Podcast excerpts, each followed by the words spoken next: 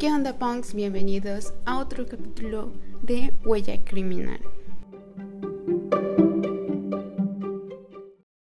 Como ya vieron en el título de pues este nuevo episodio, vamos a hablar de Nevada Chan o Nevada Tan, no sé cómo ustedes lo conozcan. Eh, ya tenía hace tiempo apuntado el tema, de hecho tengo varios temas apuntados, ya, ya se los dije y otra vez disculpa, la semana pasada no sé por qué no pude subir y de hecho toda esta semana he estado turbo ocupada, pero tengo la responsabilidad de subirles un nuevo episodio y entonces escogí este. Les digo, tengo otros. De hecho, iba la semana pasada iba a tocar otro tema, pero decidí que no era como eh, era muy pronto, perdón, el, hablar sobre eso. Así que vamos a hablar sobre Nevada. Tam, que este caso lo vi, creo que cuando yo estaba en la secundaria. Pero sí, creo que cuando lo vi, eh, creo que estaba en la secundaria. Bueno, pasó en el 2004 y yo estaba en... No, yo estaba en la primaria. En el 2004 estaba en la primaria. ¿En qué grado? Como en quinto. Y nunca llegué a ver eso. O sea, por ejemplo, en la escuela, en en la primaria donde estaba sí había como que acceso a internet, pero no nos podíamos saber como que eso. De hecho, era como que creo que los inicios igual de, de YouTube y eso. Y no, nunca vimos esa parte y, y Facebook creo que todavía no, te, no, no, hasta la secundaria tuve Facebook. Pero me refiero a que nunca existió, o sea, nunca tuve ese acercamiento al ver eso, sino hasta la secundaria donde me volvió taku, si ustedes le quieren etiquetar así, pero me la pasaba viendo anime. Y esto es muy conocido en la parte pues de las personas que suelen ver anime o no sé si tú te te llames otaku o te auto etiquetes como otaku. Ya les he dicho que no me gusta ponerle etiquetas o algo así porque siento me he dado cuenta que al momento de hacer estas distinciones, tal vez para algunos ofensivas, tal vez para otros no, estamos creando sociópatas, así que yo mejor no quiero ser parte de eso porque, bueno, ya hablamos del tema de los sociópatas, fue el último eh, episodio que subimos. Y sí, entonces este tema es muy conocido como que entre esta, esta tribu, tribu urbana, no sé decir, el otaku o esta cultura, eh, sobre esta niña. Bueno, ahorita ya no es niña, ya es una adulta, pero en ese entonces sí. Como siempre, les voy a estar diciendo de dónde estoy sacando la información porque siento que no me no me gusta, por ejemplo, cuando veo algunos videos en YouTube o algo así donde no te muestran como que las fuentes de te dijo el asesino en persona lo que pasó para que tú hagas esta transcripción o investigaste si lo hiciste. Y, y no sé, me, me, da coraje que no les den el crédito a los que realmente investigaron o aunque sea copia y pega pero yo creo importante la parte de dar tus referencias de dónde sacaste tu información.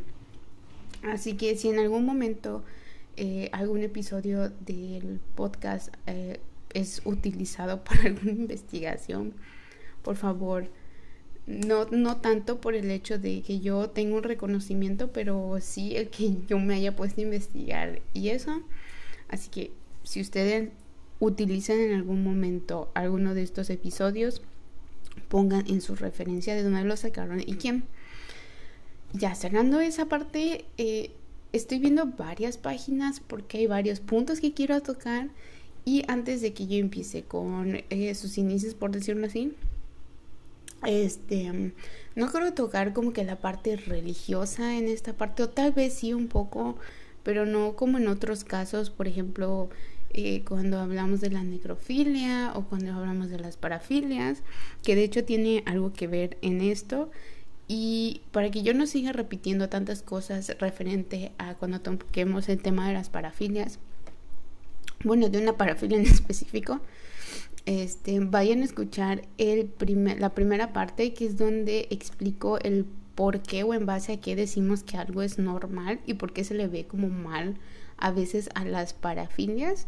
Y pues si ya están ahí, el segundo episodio tal vez son un poco largos, pero siento que no sé, en tres minutos yo no les puedo explicar cómo es y en base a qué y sabiendo de dónde saqué toda la información, pues menos. Así que sí. Entonces, ya, ya, regresando, regresando. Este, el primer punto que les iba a aclarar es que no encontré un antecedente familiar de pues la, la personaje en, en cuestión, el personaje en cuestión. Pero este hay muy poco, algunos sí vi que decían como que pasó o como que esta parte familiar que si ustedes no saben muchas veces cuando hay un detonante, por ejemplo, en algún asesino, no necesariamente serial, siempre el detonante o las cosas las viene arrastrando desde la niñez. Y les voy a decir algo, no solo con personas que terminan matando, sino hasta con una persona normal, por, por, por decirlo así, este, estoy haciendo comillas, pero ustedes no lo ven, este, que eh, llevamos arrastrando algún tipo de sentimiento o alguna situación de la niñez y cuando somos adultos no somos capaces o de adaptarnos a cosas porque en la niñez eh, sufrimos algún tipo de cosas o por ejemplo la parte de, bueno, yo soy de la generación donde nos educaban a madrazos, este, y por eso a veces no sabemos cómo regular nuestras emociones porque en ese entonces si llorabas, si te molestabas o, algo así, te agarraban a madrazos, o sea, no, no literal, sino, bueno, soy mexicana, yucateca y así era de, con lo primero que veían. No estoy diciendo que esté bien, mm, lo repruebo totalmente, pero así era y por esas cosas a veces no somos capaces de regular nuestras emociones. Plus de que no hay una educación em, sobre la regulación de emociones o la educación sobre qué hacer cuando te sientes así, o sea, que, que te eduquen en la primaria o hasta pongan ustedes en la prepa, que, que, te digan a esta inteligencia emocional y eso, y no nos enseña, bueno, ahorita no sé, no estoy en esas partes, porque yo sepa, no se enseña a, a los niños el, el, el saber esta parte, no sé si me expliqué.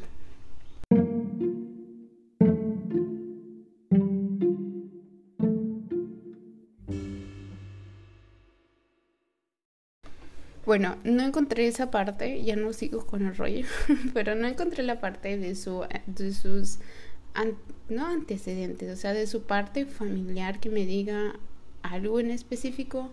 Lo único que sí encontré en alguna página es que, eh, porque ya la cerré, ya no sé cuál era, que su, su papá era un editor de un periódico o algo como que estaba a cargo de una editorial de periódicos o algo así.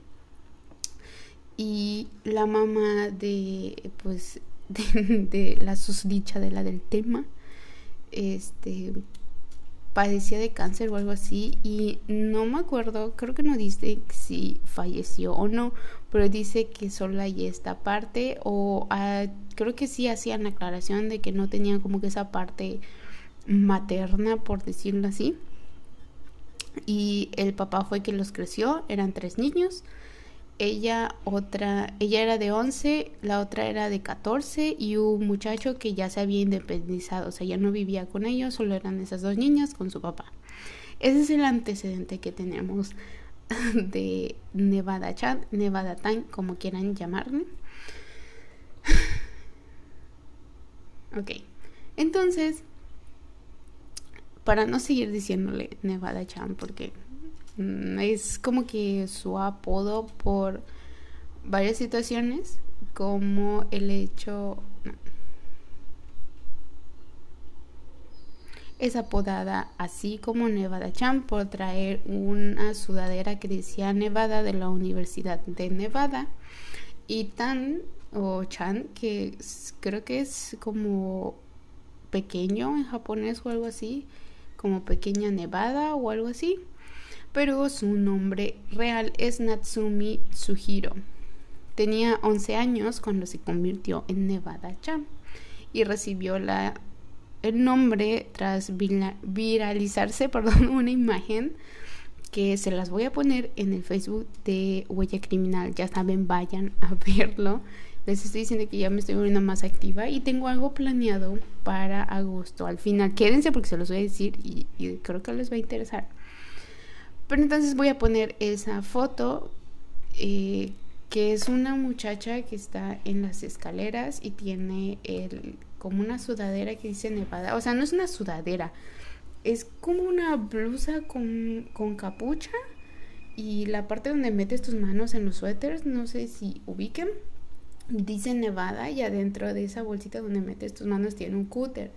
Esa foto no es real, es una foto de de una cosplayer porque no sé si eso se le puede bueno sí cualquier cosa que sea, que no sea la persona original, si es como un cosplayer. Entonces se disfrazó, por decirlo así, de esta Natsumi Tsuji. Eh, pero no es ella, así que se las voy a poner como referencia porque es la imagen como que anda circulando en todos lados, como el caso que vimos de la muchacha que estaba que también está en el Facebook, que está sentada en el piso y como que con carne y cosas humanas en la parte de, atrás de ella. Y, y, no hay como que un trasfondo, o sea, no hay en ciencia cierta o algo que me diga que de verdad es, es ella de la que se habla. Y en este caso es casi lo mismo. Aunque si tiene en base la leyenda o la historia de Nevada Chan o Nevada Tan pero no es ella y de hecho hay páginas donde estoy que se sigue tomando referencia que es ella, de hecho estoy viendo una que es de yucatán.com que dice a la izquierda la imagen se adjudica ¿qué? adjudica, perdón, a Natsumi Tsuji, pero no es ella, es una cosplayer, de hecho al lado, les voy a poner esta imagen, está la foto que se tomó en la primaria, secundaria, no sé, que se ve a Nevada-chan, Nevada-tan o Natsumi y se ve que es obviamente muy diferente el outfit que tiene a comparación de la chava de las escaleras, así que no es ella, solo se como que se re hizo una reconstrucción de los hechos por decirlo así por parte de esta muchacha que se supone que en los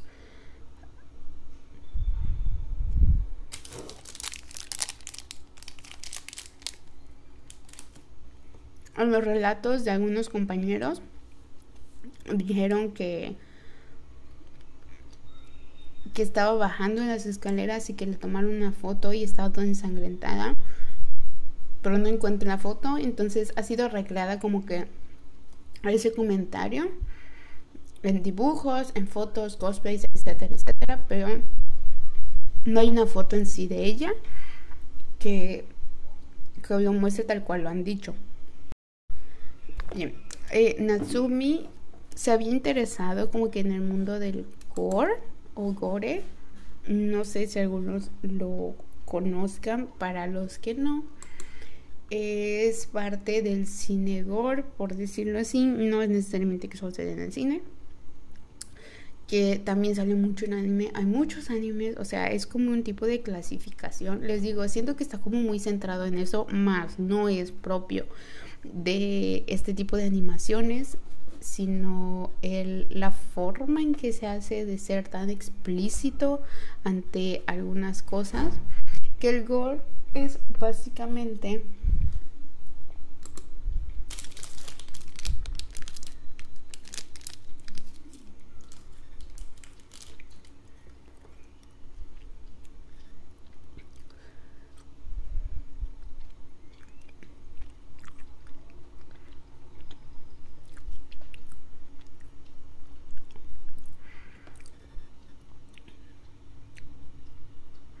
un tipo de género de terror y de exploración o explotación, perdón, centrado en lo visceral y la violencia gráfica extrema.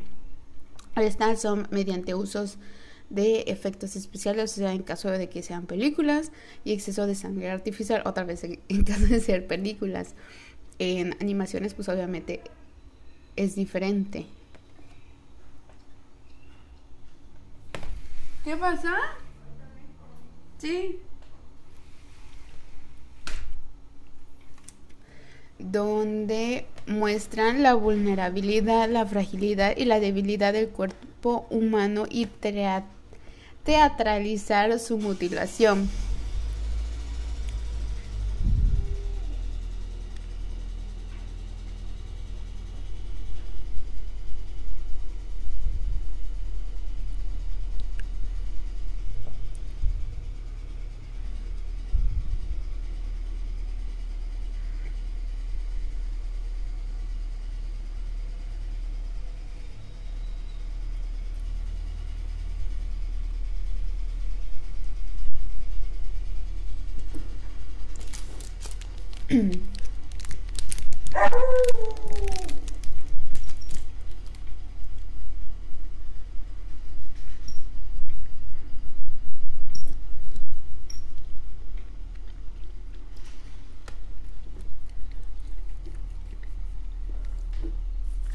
Entonces, es básicamente como que violencia explícita, desmembramientos, etcétera, etcétera.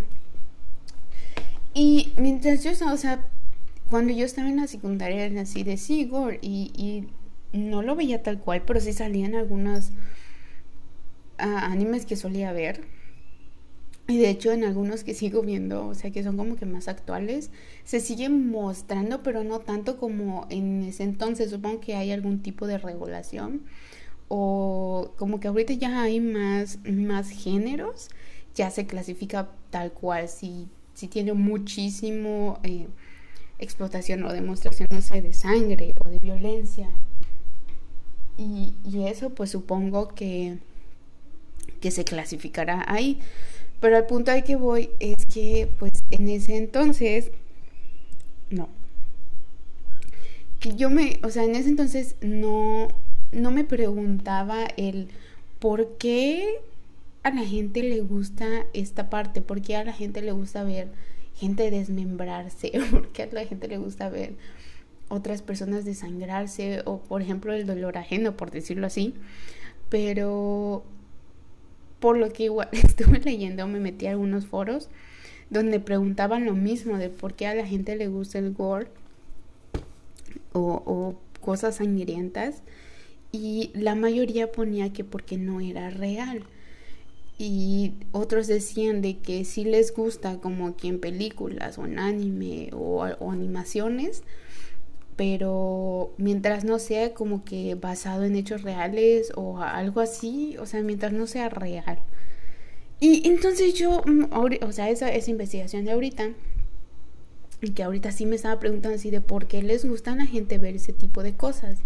Y si alguno de ustedes son criminólogos, bueno, más criminalistas que criminólogos, eh, yo creo que a, los que están enfocados vez como que en el área penal, nos, nos da esa curiosidad, bueno, poniéndolo como curiosidad, o ese algo de, no, no tanto de morbo, pero sí hay que nos interese esa parte. Y creo que también las personas, o sea, no necesariamente que sean criminalistas o criminólogos, que les guste ah, ver temas de asesinos seriales o algo así, que hay un chingo en internet y ustedes han visto que hay muchísimos canales en, en YouTube que se dedican literal a true crime y te lo explican tal cual y eso. Y creo que más que explotar un tema, por ejemplo, el de el que estamos hablando hoy, que también tuve de referencia el video de Magnus Mephisto, pero otra vez hay un montón más ahí. Este que, que se hace como que es explotación o se aprovecha demasiado estos temas. Tal vez para algunos digan, bueno, está hablando de esto porque pues necesita dinero o algo así, pero hay otros que lo hacen por por amor, por decirlo así, no estoy romantizando nada, a este tipo de temas. Pero ¿por qué nos mueve esta curiosidad? ¿Por qué nos mueve el querer ver esto? ¿Por qué nos mueve al escuchar las pendejadas que estoy diciendo sobre asesinos seriales y eso?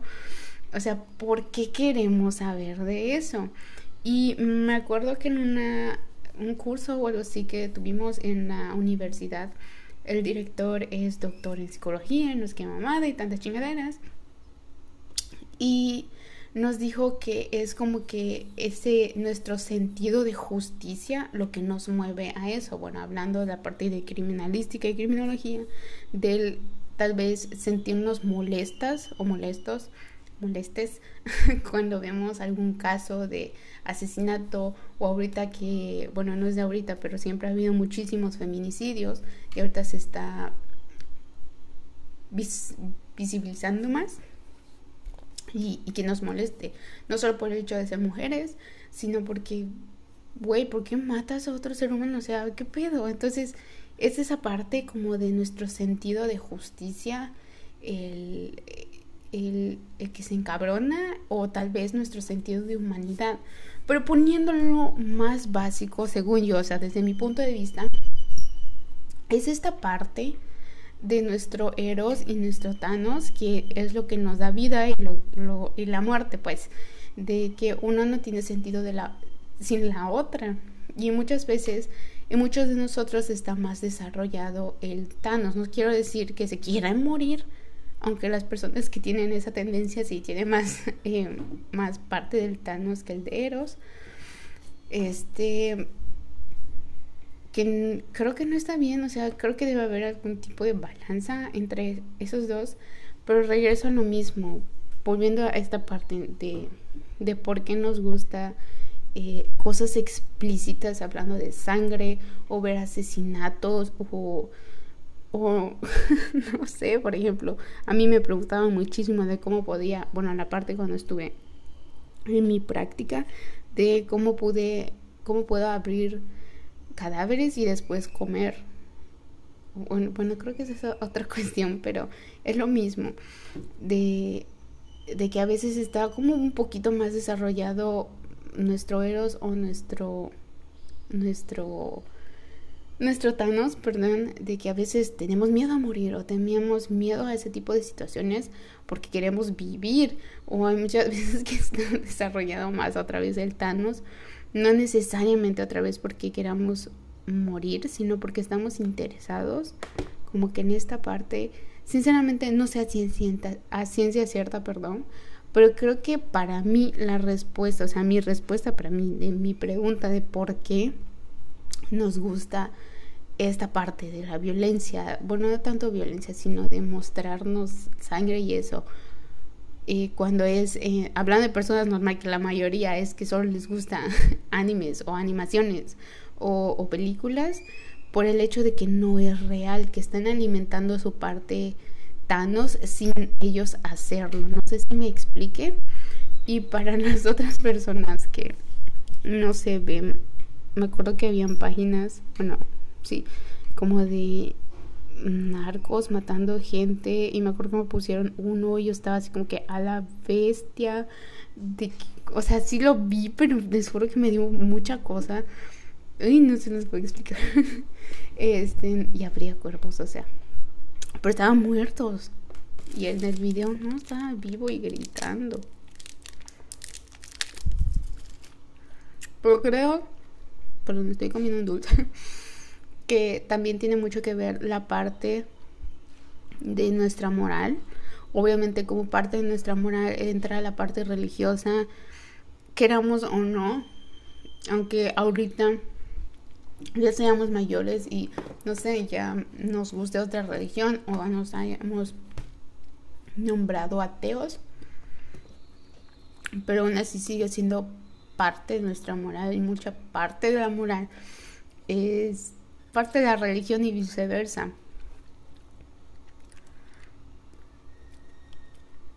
Así que 10 minutos, casi 10 minutos explicando por qué nos gusta el gore, pero quería, quería explicarles esa parte que, que yo sé que algunos de ustedes también se preguntan el por qué a la gente les gusta eso, o sea, por qué existe tal cual el tema, pero otra vez es esa alimentación a nuestro nuestra parte de Thanos y para no caer en hacerlo, aparte de que tenemos la el antecedente de que pues si lo haces vas a ir a la cárcel, si lo haces no sé qué, o sea, todas esas cosas de que mm, no te van a dar oportunidades ante la sociedad, no sé si me expliqué. Y vas a tener tu letra escarlata en la mente invisible. Así que creo que es como que alimentarlo sin necesariamente hacerlo y aún así sabiendo que no es real. No sé, es un pedo ahí muy confuso. Regresando al caso de Natsumi, ella era una, o sea, aparte de ser buena estudiante, que se supone que le hicieron un tipo de test para saber su coeficiente intelectual y que salió 140 de IQ y que era bastante alto para su edad. Ella tenía 11 años en ese entonces y o sea, tenía muy buenas calificaciones, etcétera, etcétera, pues obviamente por el tipo de, de, primero de la edad, porque creo que a cierta edad nos, nos dicen, tú solo dedícate a estudiar y tu única obligación es estudiar y yo no sé qué, y pues ella aparte de que pues sé que en Japón está muy, o sea, su método educativo es muy estricto y pasa muchas horas en clases. No sé si para el 2004 era el mismo, o sea, cuando pasó todo esto, era el mismo de ahora, pero se sabe que, que mucha gente se suicida en Japón por todo el estrés, que literal se pasan todo el día, o sea, 24/7 en el trabajo, o se les hace, por ejemplo, a estos eh, estudiantes pasan muchísimas horas o literal se les exige bastante, o sea, entiendo, por eso, pues, Japón es Japón. este, esta parte, no sé si también en su parte de su educación se les enseña eso de la regulación de, de emociones o el de inteligencia emocional pero creo que ese entonces no, por cómo reaccionó Natsumi. Pero sí, entonces Natsumi era buen estudiante, eh, perfecto IQ, que a la mayoría de las personas solo por tener el IQ alto es así de chin, para ser asesino serial o algo así. Que no necesariamente hay muchas personas que tienen el IQ alto y no son asesinos, tal vez sean sociópatas, pero no asesinos. Em, y en algún punto empezó a bajar sus empezaron a bajar sus calificaciones y sus papás o su papá, porque les digo, no sé si tenía mamá, porque solo sé esa parte de que le habían detectado cáncer, le dijeron que se enfoque más en sus estudios y ella entrenaba o jugaba básquetbol y le negaron el básquetbol. Entonces supongo que para llenar esos momentos donde tal vez ya había terminado de hacer lo que tenía que hacer de acuerdo a sus tareas, etcétera, etcétera,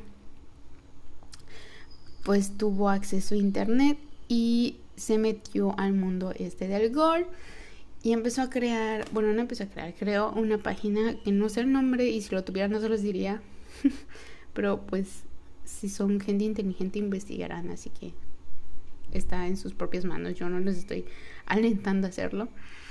empezó a hacer este tipo de páginas, a gustarle a este tipo de temas de sangre y, y cosas viscerales y así. Y se creó esta página y se enfocó mucho en esto y se habla sobre algún tipo de depresión. Pues creo que está más que obvio que cuando pasas bastante tiempo, o sea, basándonos en, en, esta situación de que te orillen a estudiar y estudias en tu, en tu escuela y estudias en tu casa y eso y no sé, como que no vas a salir a ningún pinche lado y no vas a socializar nada y obviamente vas a crear algún tipo de aislamiento social, de depresión social o algo así que también ya lo hablamos aquí, que es el tema de los hikikomori, que los vimos, está aquí en el, en el podcast, ya lo hablamos, que les dije que yo también fui y ahorita siento que estoy volviendo a hacer eso y me da cosita, pero no, sí salgo, sí salgo. Este, entonces se, se habla de que Natsumi se volvió una hikikomori de aislarse socialmente y pues al aislarte no tienes ese contacto social, no tienes esa interacción y te vuelves hasta cierto punto apática hacia algunas situaciones. También te puedes volver como que más sensible ante cualquier cosa, siento yo. Y pues aunado a esto más la depresión, que igual estuve leyendo que se le hizo investigaciones eh, psicológicas, exámenes psicológicos, perdón, y que ella no tenía ningún tipo de afectación psicológica, por decirlo así, o sea, que estaba muy bien, que sabía qué pedo. Y, y no entiendo entonces por qué, por qué dijeron que no y luego que tenía depresión y que no sé qué, o sea, no... Y una persona que, no estoy diciendo que que vea Gore esté mal o esté enfermo, pero si tuvo una educación correcta y se le dijo que esto no es real o esto no se debe hacer porque tiene consecuencias, creo que ya no hubiese llegado a hacer este tipo de situaciones. Es como los casos de, ah, de, bueno, aquí en México, bueno, no aquí en México, en Monterrey, hubo el caso de un niño que hizo una balacera. Y muchos de que, ah, es que porque jugaba no sé qué pinche juego y que no sé qué, y es así de, güey, puedes jugar el juego más violento del mundo, pero si no tienes una, una correcta guía, por decirlo así, junto a ti que te diga esto no es real, esto tiene consecuencias, o que se le esté vigilando, no estoy diciendo que 24/7, pero los papás se confían de que sí, internet hay cosas buenas, pero puta, son más cosas malas que buenas y están expuestos a esto. Y existe algo que se llama control parental en los en los aparatos electrónicos de ahorita. Pero aún así hay, hay cosas terribles, incluso en las partes em, para niños como YouTube Kids, que hay cosas medio raras, como Hitler bailando, no sé qué chingadera. Ay, no me da coraje. Pero en sí se, terminan exponiendo bastante y pues parece entonces, regresando al tema de Nevada, digo de Natsumi, no había una correcta regulación referente a los niños, o sea, eso del control parental no había en el 2004. Podías ver cualquier pinche cosa, entonces estuvo muy expuesta. Quién sabe cuántas horas pasó sola, si estaban o no sus papás, si su mamá sí estaba enferma o no estaba, no tenía esa parte de guía de parte de su mamá. O sea, muchas veces eh, se, se, asocia, por ejemplo, a, la mujer esta parte sentimental, esta parte que cuida, etcétera, etcétera. Y en cierta forma sí es, pero no me quiero meter a cosas espirituales y tampoco es el tema en sí del podcast. Em, pero se asocia con esta parte y si estuvo o no la mamá y, y si estuvo enferma, creo que no pasó mucho tiempo con ella. Y para la edad que tenía aún siguen creciendo, o sea, dejamos de ser adolescentes hasta los 21 años. Y bueno, al sí, a los 21 ya somos jóvenes adultos, adolescentes adultos, una chingadera así. Entonces, si no estuvo su mamá, creo que pues no tuvo esta parte de cuidado, o sea, no, no de que la cuiden, sino de desarrollar el, no es instinto, porque no somos animales, pero esta parte de, de cuidar a otras personas, de procurar, de, de querer un amigo, por decirlo así, que pues en este caso pues mató a su amiga, solo la parte masculina de, de, su papá, que muchas veces igual se asocia la masculinidad con la violencia, con el proteger, con el defenderse, por, bueno, no el proteger, no, el, defenderse, eh, estar siempre como que con escudo, por decirlo así. Y, creo que si otra vez si estaba su papá o no, no ayudó mucho. Y puede estar tu papá o tu mamá a esa edad contigo, pero si no te da una guía correcta, o sea, no te dice qué pedo con la vida, pues obviamente vas a desarrollar alguna cosa y no vas a saber qué está bien o qué está mal, o si hago esto, me va a pasar esto o no. Y, y si paso mucho tiempo sola, otra vez expuesta al internet y, y no tener como que apoyo por estas partes, solo ver a tus papás como esa parte, solo como autoridad de tengo que obedecer a esta parte y no como me puedo refugiar, puedo pedir ayuda, etcétera, etcétera, que creo que, que sigue pasando ahorita, no solo en mi generación, no solo en la generación de Natsumi. Y que vemos a los papás como que esta parte de solo son autoridad, no puedo refugiarme. Espero que no lo vean así, que ustedes sí vean un refugio o una ayuda o lo que sean sus papás y no solo como, sí, me ordena cosas o mamá es mala o papá es mala, así que no.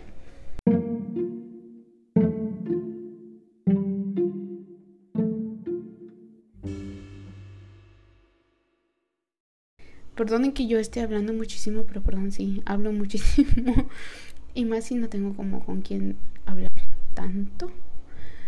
Pero no quiero que todos los capítulos o todos los episodios de Huella Criminal sean tan largos, porque no sé si a algunos de ustedes les gusten capítulos larguísimos o de 30 minutos, 20 minutos. Si es así, háganmelo saber en el Instagram o en Facebook. En Instagram estoy como guion bajo Gemina con doble N y en Facebook como Huella Criminal, por favor, por favor, háganmelo saber. Vamos a entrar ya en qué sucedió el primero de enero de 2004. De estoy sacando la información ahorita de yucatán.com que dice, de acuerdo con diversos relatos, uno de ellos citados por Infoave, Infobe, Ajá. La pequeña Natsumi llevó a su compañera al a una aula vacía bajo el engaño de que le enseñaría un juego nuevo. Sentó a la niña de 12 años y le preguntó si prefería tener los ojos cerrados. Satomi le dijo que no. Satomi, Satomi Mitarai era su amiga. Le dijo que no, pero Natsumi le cubrió los ojos con la mano. Bueno, dicen que le puso algún tipo de tela o algo así. Sacó un cúter y degolló a su amiga. Después desató toda una ira acumulada por días en, en su antes mejor amiga, otra vez regulación de emociones. Todo por una discusión que se sembró en internet donde Satomi escribió un comentario en el blog de Natsumi que se dedicaba al core, donde comenzaba a ser popular por sus historias y trabajos de terror en la que la llamó gorda y pretenciosa, aunque Natsumi, que entonces ya era una fanática asidua del género gore y las historias de terror, le pidió a su compañera disculparse por los dichos, esta se negó y le restó importancia.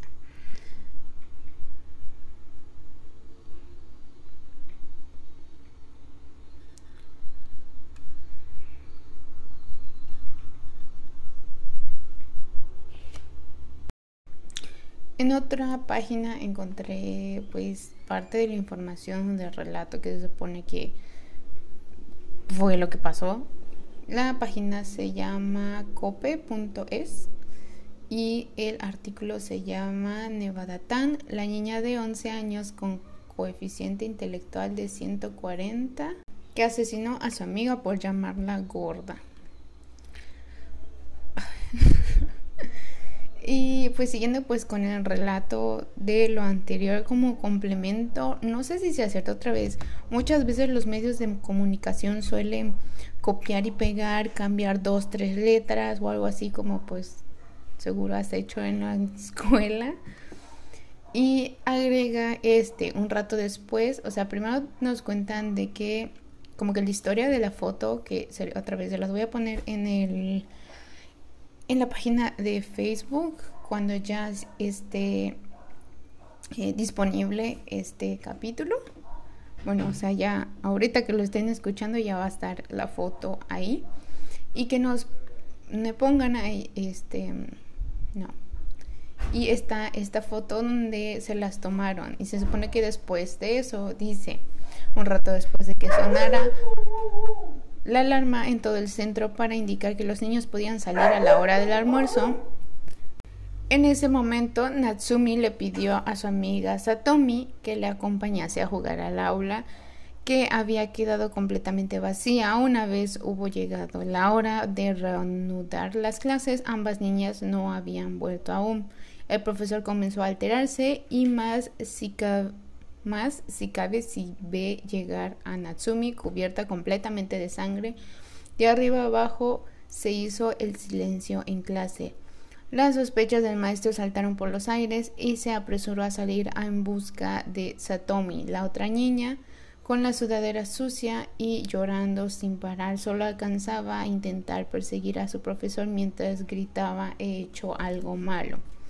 Se supone que estaba que fue ya que la, la arrestaron. Aquí nos agrega que Natsumi se obsesionó con una cinta llamada Battle Royale. Royale. Battle Royale. rodada en Japón que de hecho, si ustedes vieron el live action de, de Death Note, pero la, viejita es el mismo actor en esta película.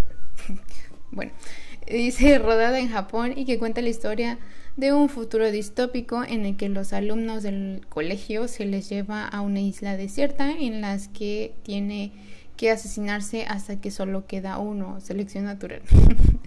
Además, la niña desarrolló una especial atracción a la serie de televisión llamada The Monday Night Mystery Theater, que recreaba casos reales de asesinatos.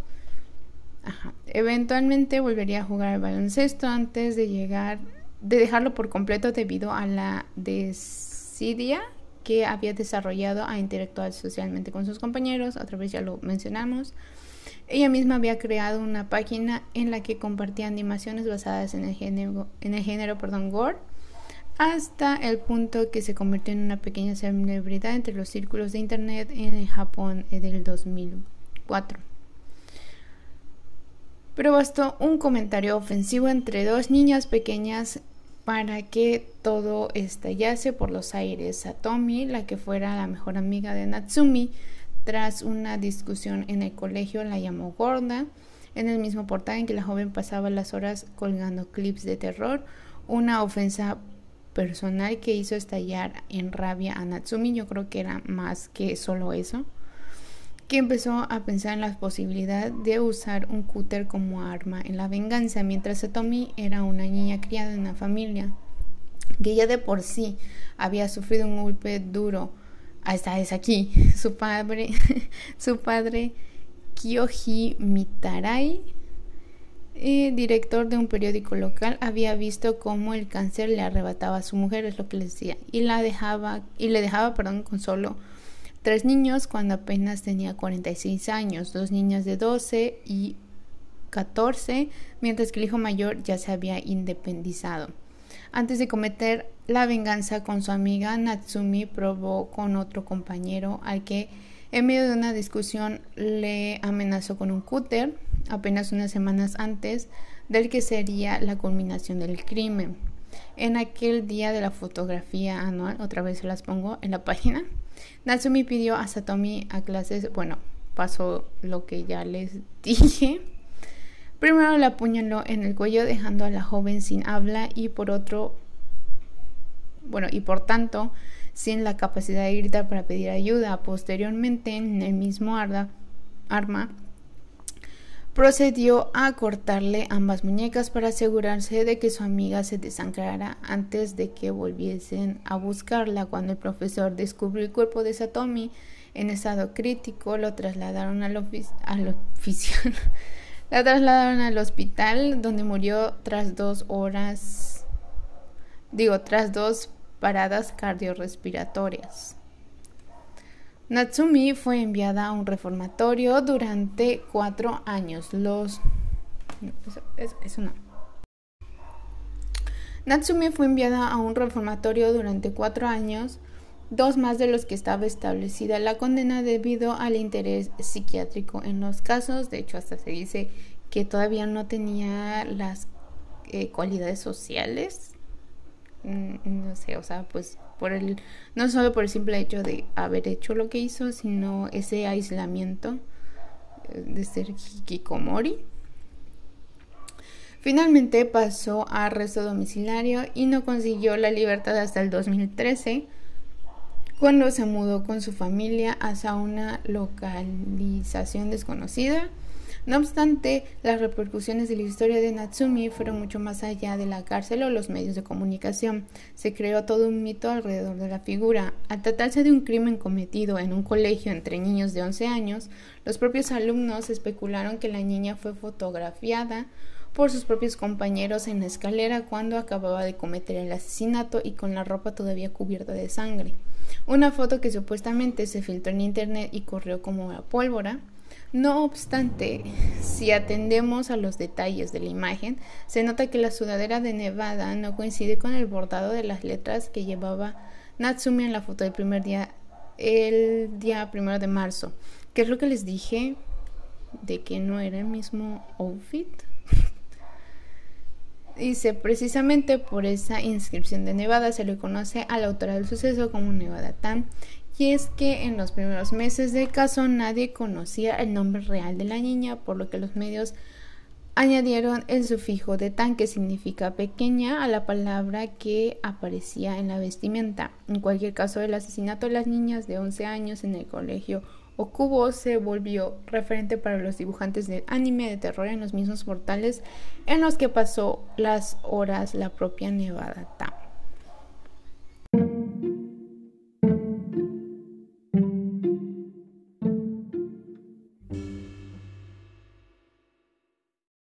Espero que no haya quedado tan largo, que les haya gustado el, el, el episodio, siendo o sea, a mí me gusta mucho como desmenuzar todo y ir como que al fondo de lo que yo más, o sea, de que yo les pueda explicar, que esté en mis manos, poderles explicar cada una de estas cosas, el por qué hizo eso o así. Pero como conclusión, o sea, mi conclusión, yo creo que no tuvo em, otra vez la parte de sus padres como apoyo eh, ante cualquier cosa. Eh, estuvo, eh, le exigían mucho, pero creo que es como parte de, la cultura de ahí, de, la educación, el exigirle a los estudiantes para que sean este, buenos profesionistas, etcétera, etcétera. Y, y les digo otra vez, Japón es uno de los lugares que más se suicidan las personas.